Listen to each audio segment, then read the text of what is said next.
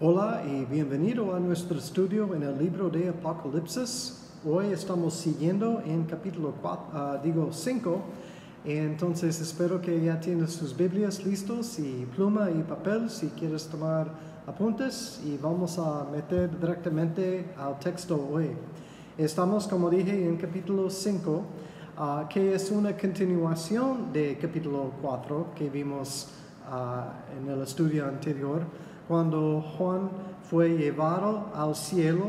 Y recuerdas capítulo 1, digo, ay, mis números, capítulo 4, versículo 1 fue un versículo clave, fue una transición en tiempo.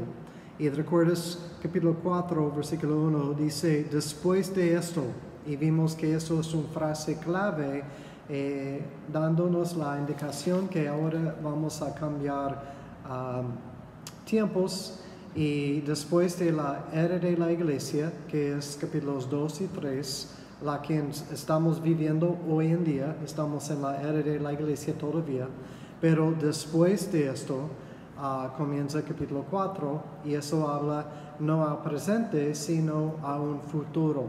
Y de capítulo 4 adelante, al final del libro, estamos hablando de cosas en el futuro, cosas que no han sucedido todavía en nuestras vidas o en este tiempo. Entonces, con, eso en mente y recordando que la escena es que estamos en el cielo, ah, continuando de capítulo 4, en versículo capítulo 5, capítulo 5 es igual, y dice en capítulo 5, versículo 1, Juan dijo, y vi en la mano derecha que del que estaba sentado en el trono un libro escrito por dentro y por fuera, sellado con siete sellos. Este libro es importante, pero ¿qué es este libro? Eh, hay diferentes teorías, pero yo creo que encontramos la respuesta en el Antiguo Testamento. Si recuerdas en capítulo 4, los cuatro seres vivientes, ¿qué son? ¿De dónde vienen? Y fuimos al Antiguo Testamento y vimos una descripción de ellos en Ezequiel capítulo 1. Y mucho de las cosas que son símbolos en Apocalipsis vamos a encontrar la definición o por lo menos una mención de ellos en el Antiguo Testamento. Quiero decir que utilizamos la Biblia para estudiar la Biblia.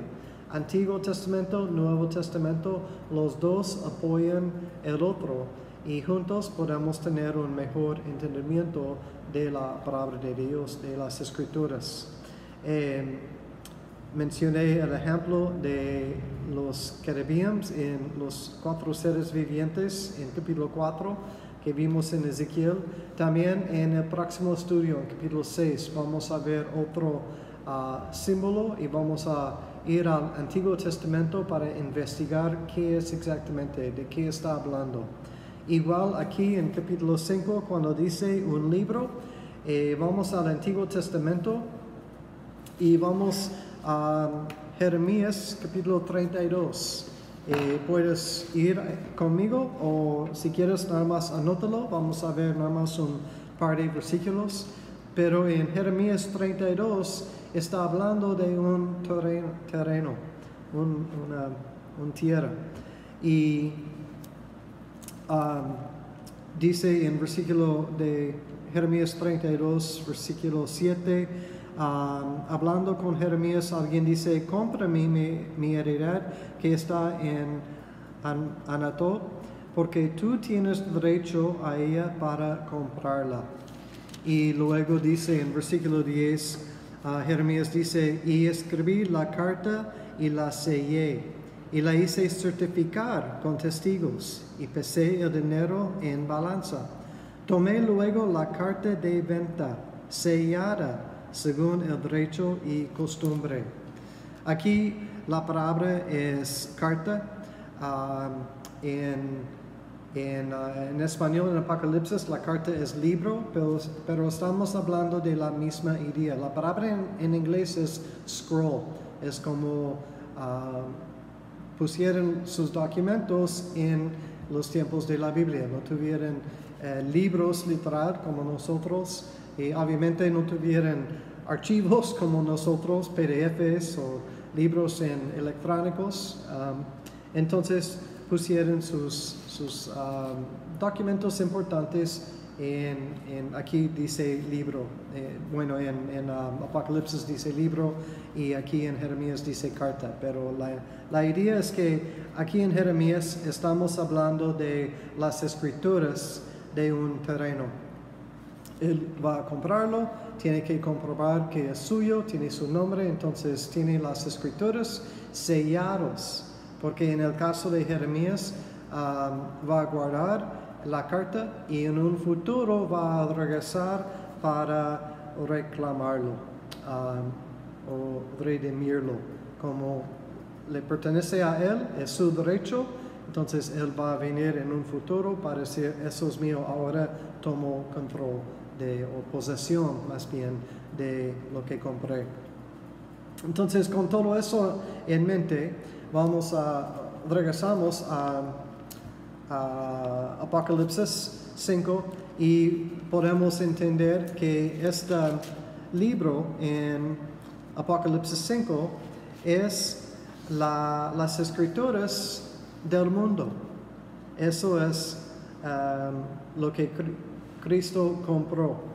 Entonces fue sellado y creemos que esas son las escrituras del mundo, porque Cristo compró el mundo en la cruz y ahora vamos a ver que está a punto de reclamarlo o uh, redimirlo por, su, por sí mismo. Una cosa más en Jeremías 32 no tiene nada que ver con nuestro estudio en Apocalipsis, pero por los que son parte de Caballo de Saelita, creo que lo va a encontrar interesante. También si no eres parte de Caballo de Saelita, es, está padre, está este versículo, porque leyendo Jeremías 32 en mis estudios por uh, Apocalipsis 5, uh, me llamó la atención versículo 25, porque al lado en mi Biblia, en versículo 25, en el margen, uh, tiene la fecha, yo escribí la fecha, 28 de mayo 2013. Y yo recuerdo que Puse esto porque en el 28 de mayo 2013 yo estuve leyendo Jeremías en mis devocionales diarios. En la mañana me levanto, tengo mis devociones y en esta fecha yo estuve leyendo Jeremías 32. Pero, ¿cómo puedo recordar esto? Bueno, tiene, tiene una razón. Ah, porque en este tiempo yo recuerdo, yo estaba luchando con Dios en las oraciones pidiendo a Dios, Dios compró el terreno. Ah, había un terreno en este tiempo y como iglesia estuvimos pensando en, comprarlo o no comprarlo. Y yo estaba luchando mucho porque este terreno era muy caro, muy costoso. Y yo estaba pensando, es mucho dinero, somos una iglesia muy pequeña, no sé si eso es de Dios, si, si quiere que compramos esto para construir una iglesia o si eso nada más son mis ideas y si eso es el caso, no quiero seguir mis ideas, quiero seguir el plan de Dios. Entonces yo estaba orando, Dios, ¿qué hago en este caso? Y en mis devocionales en 28 de mayo 2013 yo estaba leyendo y en versículo 25 dice, oh Señor Jehová, tú me has dicho, cómprate la heredad por dinero y pon testigos. En, en inglés está aún más claro, dice, lo voy a leer en inglés, dice, and you have said to me, O Lord God, buy the field for money. Literal, trans, traducido literalmente, dice, y tú, has, tú me has dicho, Dios, compra el terreno por dinero. Entonces, Dios contestó mis oraciones bastante claro. No puede ser más claro. Mi petición, Dios, ¿compró el terreno? Dios contesta, compra el terreno. Me encanta como Dios a veces, no siempre, pero a veces nos habla tan directo que no hay duda. Es, ok Dios, te escuché, te voy a obedecer. Y por los que son parte de la iglesia saben que este edificio en que estoy está en el terreno que compramos en el, en el año 2013. Y Dios provió no nada más por el reino, sino provió para que podamos construir este edificio que es la iglesia, que es caballo de Sayelita. Entonces, ah, Dios tenía y tiene un plan y un propósito para que nosotros estamos aquí. Pero mi punto en todo eso es que el Señor sí nos habla y nos habla muchas veces a través de su palabra. Entonces está tan importante que nosotros, si queremos oír de Dios, que estamos en su palabra, que leemos la palabra todos los días, que oramos y platicamos con Dios todos los días. Quiero animarte, ora y lee tu Biblia todos los días, porque si Dios nos habla. A veces bien claro, como algo muy específico para nosotros. Otras veces eh, quizás no tan claro, pero muy directo. Algunas veces es una promesa, otras veces es una palabra de ánimo. dependiendo en nuestras necesidades, Él sabe lo que necesitamos y la manera que nos habla la mayoría de las veces, creo yo, es a través de su palabra. Entonces queremos estar leyendo, estudiando y conociendo su palabra para oír su voz. Bueno, regresando a nuestro estudio de Apocalipsis en capítulo 5, vemos el, libro aquí en versículo 1 y en versículo 2 a 4 dice Juan, y vi a un ángel fuerte que pregonaba a gran voz, ¿quién es digno de abrir el libro y desatar sus sellos? Y ninguno, ni en el cielo, ni en la tierra, ni debajo de la tierra, podía abrir el libro ni aún mirarlo. Y lloraba yo mucho porque no se había hallado ninguno digno de abrir el libro, ni de leerlo, ni de mirarlo. En estos versículos vemos un ángel fuerte, posiblemente el ángel Gabriel. Lo sabemos, no nos dice. Sabemos que Gabriel era un ángel fuerte. Pero él preguntaba, ¿quién es digno de abrir el libro? En versículo 3 dice, nadie, ni en el cielo, ni en la tierra, ni debajo de la tierra, eran dignos de abrir el libro. Entonces Juan lloró, lloró fuertemente, porque nadie estaba digno de abrir y leer ni ver el libro. Entonces, ¿por qué nadie estaba digno de abrir este libro? Adán, Abraham, Moisés, Pablo, Juan, Pedro, nadie estaba digno para abrir, porque todos estos y todos nosotros hemos pecado. Romanos 3, 23, todos hemos pecado y somos destituidos de la gloria de Dios. Pero aún más que esto, nadie ah, estuvo digno porque nadie había pagado el precio Recuerdas en Jeremías, Jeremías pagó el precio y por eso el libro o la carta, como dice en este libro, en, Jeremías, pertenecía a Jeremías. ¿Por qué? Porque él compró el reino. Entonces las, las escrituras pertenecían a él, a Jeremías. Y nadie en, en el cielo, ni en la tierra, ni debajo de la tierra habían pagado el precio por la tierra, en este caso el mundo. Entonces el ángel llegó, o digo, uno de los ancianos llegó en versículo 5 y dijo, bueno, y versículo 5 dice, y uno de los ancianos me dijo, no llores, he aquí que el león de la tribu de Judá, la raíz de David, ha vencido para abrir el libro y desatar sus siete sellos. Entonces llegó el anciano diciendo, no llores, está bien, el león del tribu de Judá ha vencido para abrir el libro. Y porque hay uno que sí pagó el precio y hay uno que sí compró la tierra y eso es Jesucristo. De hecho, en Hechos capítulo 20, versículo 28, dice que Él nos compró con su sangre, hablando obviamente de la cruz. Y por eso Él, y solamente Él, es digno para tomar el libro y para abrir los sellos. Porque solamente Cristo tiene el derecho de la redención a, la compra o a la tierra que es el mundo. La palabra aquí en versículo 5 dice que ha vencido. Y eso es una palabra clave porque la palabra vencer eh, significa esto, vencer significa um, ser victorioso. Uh, y sabemos de 1 Corintios 15 que Él venció el pecado y la muerte.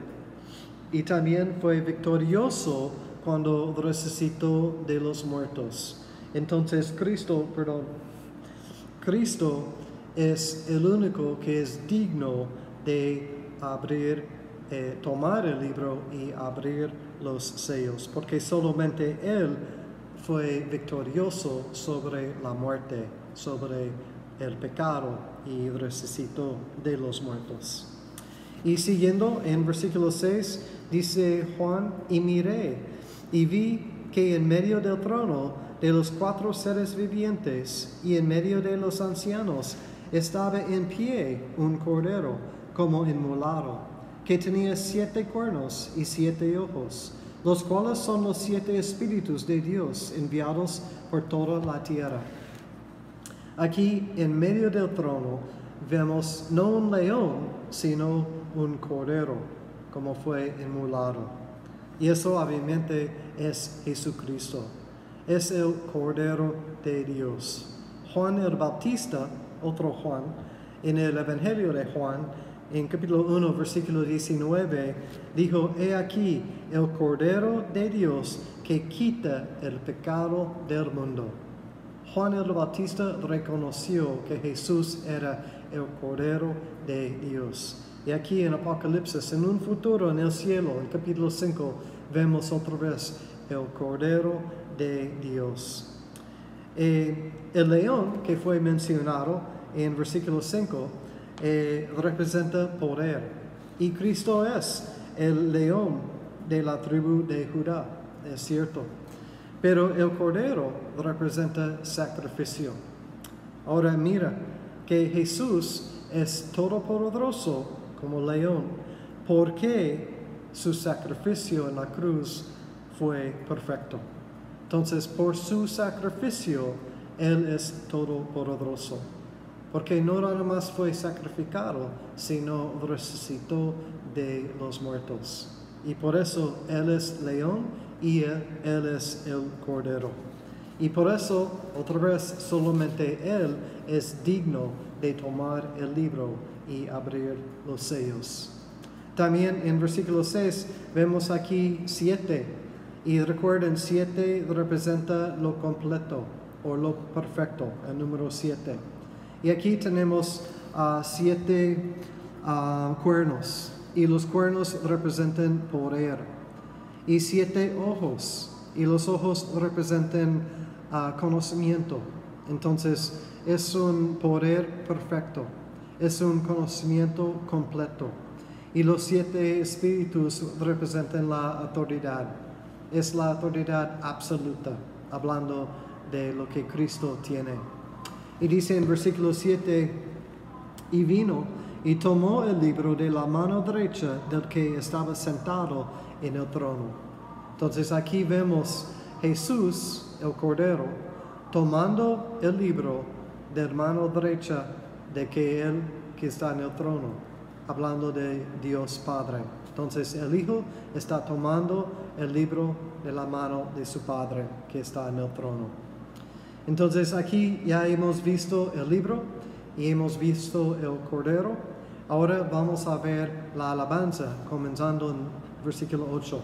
¿Recuerdas la semana pasada? Les dije que capítulo 5 es una continuación y la alabanza comenzó en capítulo 4, pero va a crecer en capítulo 5. Y ahí es el inicio de este crecimiento de adoración hacia Jesucristo.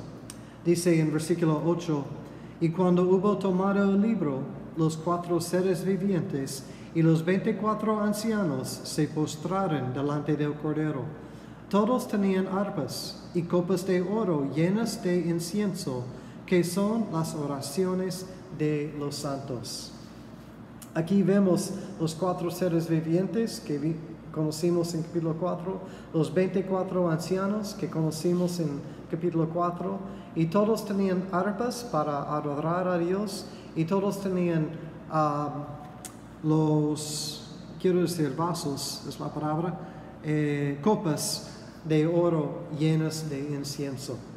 Eh, eh, en Salmo 141, versículo 2, dice que nuestras oraciones son como incienso subiendo al cielo. Y aquí también en este versículo dice que ah, las oraciones de los santos, llenos de incienso que son las oraciones. Exactamente lo que Salmo 141 dice. Y dice en versículo 9 que cantaban un nuevo cántico. Y eso es la canción.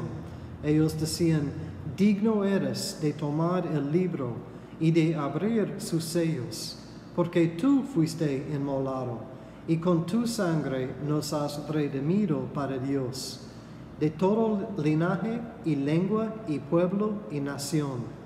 Y nos has hecho para nuestro Dios reyes y sacerdotes, y reinaremos sobre la tierra. Versículos 9 y 10. Entonces, esta canción, la primera frase es, tú eres digno, digno eres de tomar el libro. Ah, esto es la respuesta a la pregunta que el ángel tuvo en versículo 2. El ángel uh, preguntaba diciendo, ¿quién es digno?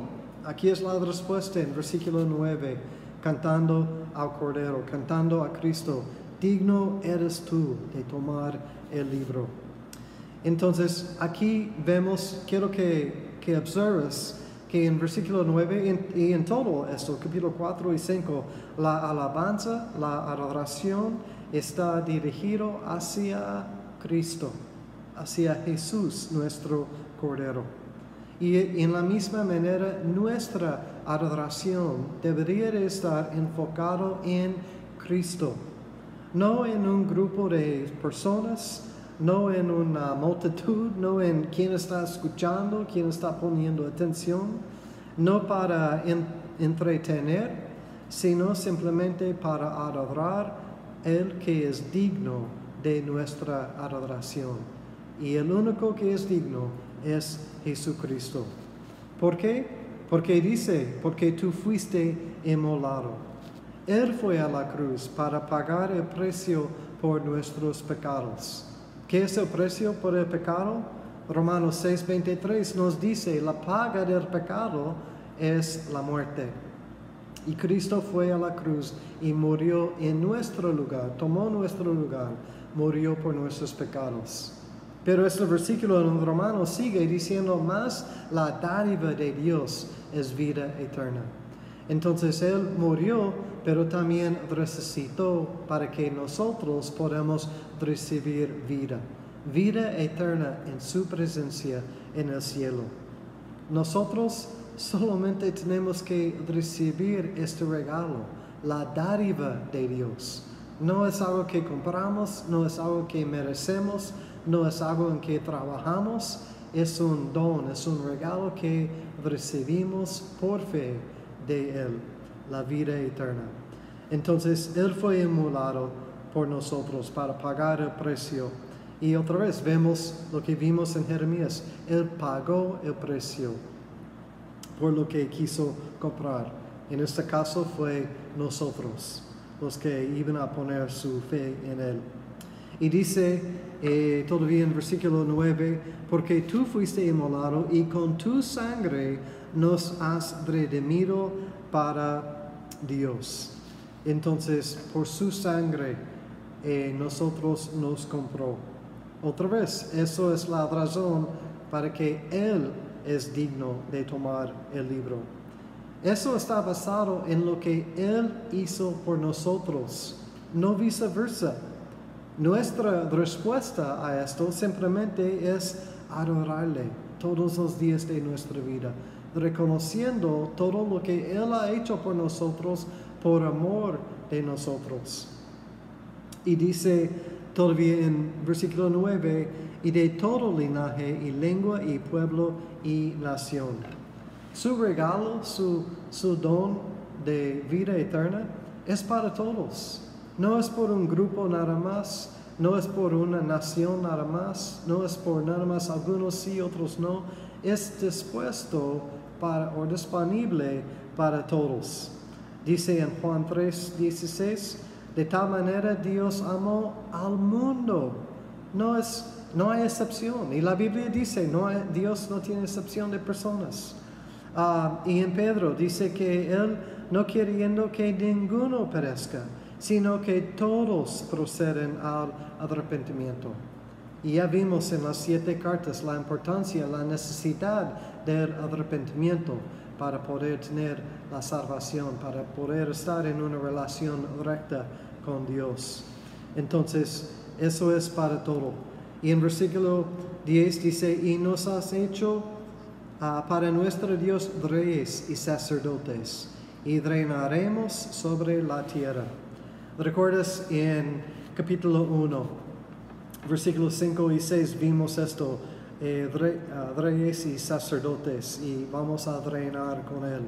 Eso está hablando de Cristo y los redimidos, los que han puesto su fe en Él. Eso está hablando de nosotros, los cristianos. Nosotros vamos a reinar con Él en su reino en un futuro y va a ser increíble. Siguiendo con la alabanza en versículo 11, Juan dice, y miré y oí la voz de muchos ángeles alrededor del trono y de los seres vivientes y de los ancianos, y su número era millones de millones. Aquí en versículo 11 podemos ver que los ángeles ah, se juntan a la adoración. ¿Puedes imaginar? Lee capítulo 11 otra vez y, y intenta imaginar cómo eso va a ser en el cielo. Yo sé que la, la alabanza con un grupo pequeño es algo muy dulce, es algo muy especial. Y también la alabanza en un santuario grande con quizás mil, dos mil personas es grande, es emocionante, es, impresionante. Y no sé, ustedes he tenido la oportunidad de estar en un estadio con 30, 40 mil personas en un evento cristiano, todos adorando a Dios y es wow increíble. Pero todo eso nada que ver con lo que estamos viendo aquí en versículo 11. Puedes imaginar estando en el cielo con millones y millones de ángeles delante del trono, adorando a nuestro Señor Jesucristo en persona. Ahí puedes verlo en su trono. Ni puedo comprenderlo, pero me gusta intentar imaginarlo porque va a ser increíble. Y yo creo que va a ser muy pronto. creo que llegaremos muy pronto al cielo para estar delante del trono. Ven Cristo es nuestra oración. Pero llegamos a esto después en el libro de Apocalipsis. Eh, siguiendo, eso es lo que cantaban en versículo 12. Este grupo ah, de millones y millones que decían a gran voz, el cordero que fue inmolado es digno de tomar el poder, las riquezas, la sabiduría, la fortaleza, la honra, la gloria y la alabanza. Entonces ellos también reconocen que la adoración es para el Cordero de Dios, es para Jesucristo, porque es Cristo que fue inmolado, es Cristo que fue a la cruz por nosotros. Entonces, digno es el Cordero. De hecho, hay una canción, eh, creo que en, español y en inglés, y basado en este versículo 12, eh, se llama Revelation Song. Puedes buscarlo en tu, tu um, servicio de streaming. Eh, está muy bonito. Es, es, este versículo hizo, se hizo como canción. Que es lo que cantaban aquí? Es canción. Estamos leyéndolo, pero es una canción. Y también observe que primero, ¿cuántas cosas hay en este versículo? son siete cosas otra vez. Poder, riqueza, sabiduría, fortaleza, honra, gloria, alabanza. Y esas cosas pertenecen a Cristo. Y también esas cosas son cosas que Cristo nos ha dado. Eh, la sabiduría viene de Él, el poder viene de Él, la fortaleza viene de Él. Entonces, Él es, podemos decir, dueño de esas cosas y por eso Él puede repartirlos a nosotros. Y son siete, hablando de perfección otra vez. Y siguiendo en versículo 13, dice, y a todo lo creado que está en el cielo y sobre la tierra y debajo de la tierra y en el mar y a todas las cosas que en ellos hay, oí decir, al que, al que está sentado en el trono y al Cordero sea la alabanza, la honra, la gloria y el poder por los siglos de los siglos. Los cuatro seres vivientes decían, Amén. Y los veinticuatro ancianos se postraron sobre sus rostros y adoraron al que vive por los siglos de los siglos. Increíble capítulo.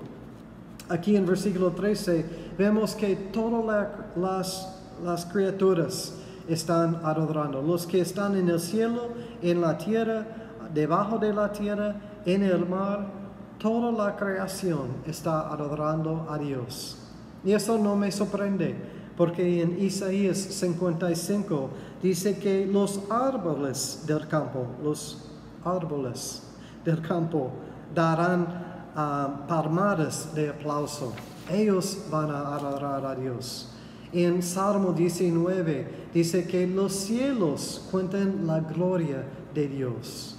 Lucas 19 dice las piedras clamarían a adorar a Dios.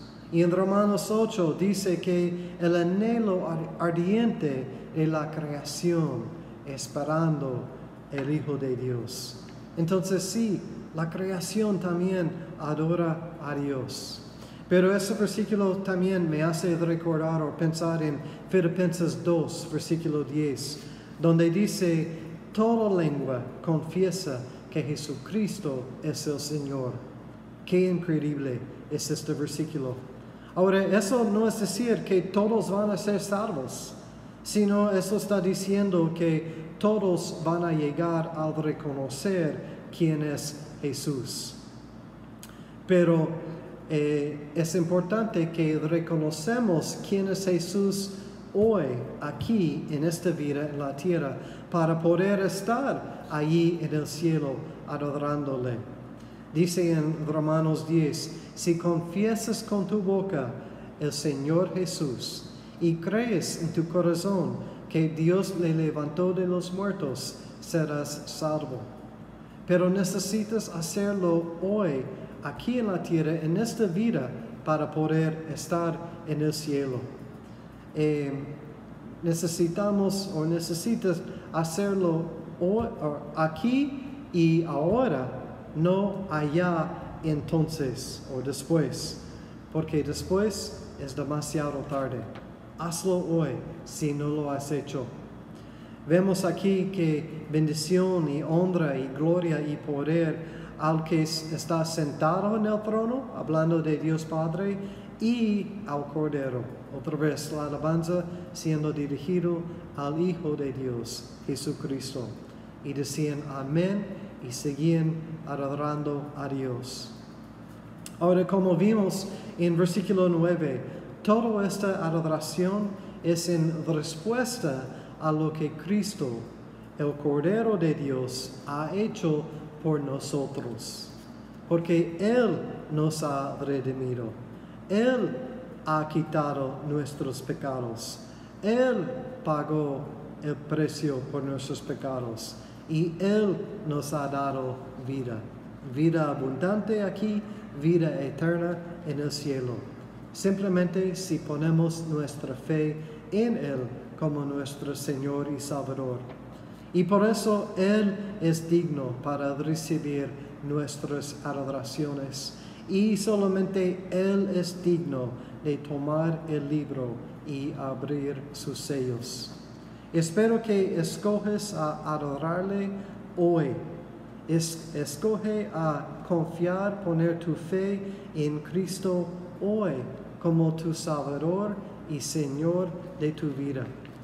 Porque en el siguiente capítulo, capítulo 6, vamos a ver que los sellos están abiertos y la ira de Dios comienza a ser derramado en los que han rechazado a Cristo. No quisieran escoger a recibirlo, a confiar en Él, a seguirle, sino rechazaron a Cristo. Y vamos a ver las consecuencias. Y son horribles, pero no es que no tuvieran oportunidad y no es que no tuviste oportunidad, porque tienes oportunidad en este momento a poner tu fe, decidir seguir a Cristo, poner tu fe en Él. Yo prefiero mucho más, muchísimo más, estar en el cielo, delante del trono, adorando a mi Señor, que estar aquí en la tierra, experimentando la tribulación que es lo que vemos en capítulos, comenzando en capítulo 6. ¿Dónde vas a estar?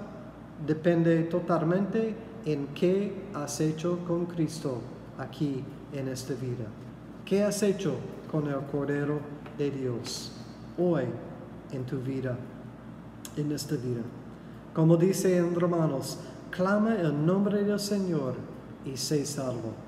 No pierdas la oportunidad no sabemos cuánto tiempo tenemos, pero queremos estar aquí presente en capítulo 4 y 5, delante del trono, adorando con toda la creación, el único que es digno de recibir nuestras alabanzas. Que Dios les bendiga y nos vemos la próxima vez eh, viendo capítulo 5.